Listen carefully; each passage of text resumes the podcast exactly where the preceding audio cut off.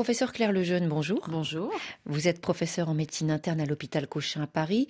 Lorsqu'une plainte de fatigue n'est pas liée directement à un problème de sommeil ou à une période de récupération après un effort intense, quelles sont les pistes que va d'abord explorer le médecin? Euh, Le médecin va d'abord explorer en fonction de l'ancienneté de la fatigue. En médecine interne, on est sur une médecine de recours, donc on voit arriver des gens qui ont déjà un parcours euh, sur plusieurs semaines. Donc on n'est pas dans la même situation qu'en médecine générale, et je vais peut-être prendre la situation de la médecine générale, où si quelqu'un est fatigué et se plaint de fatigue depuis une quinzaine de jours, là, il faut faire un certain nombre d'examens complémentaires.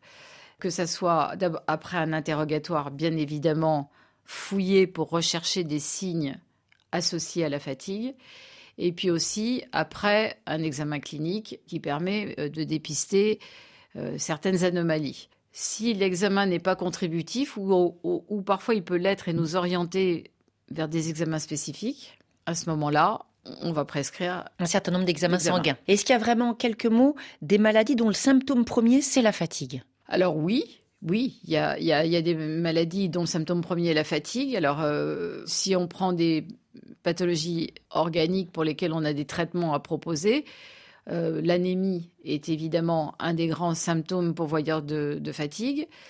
Les maladies endocriniennes, hein, souvent.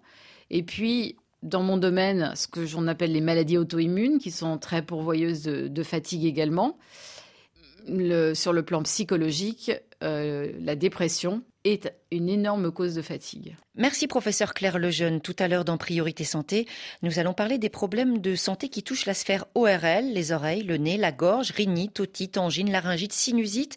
Des spécialistes à votre écoute pour parler de la prévention, de la prise en charge pour éviter les complications. On se retrouve dès 9h10 temps universel.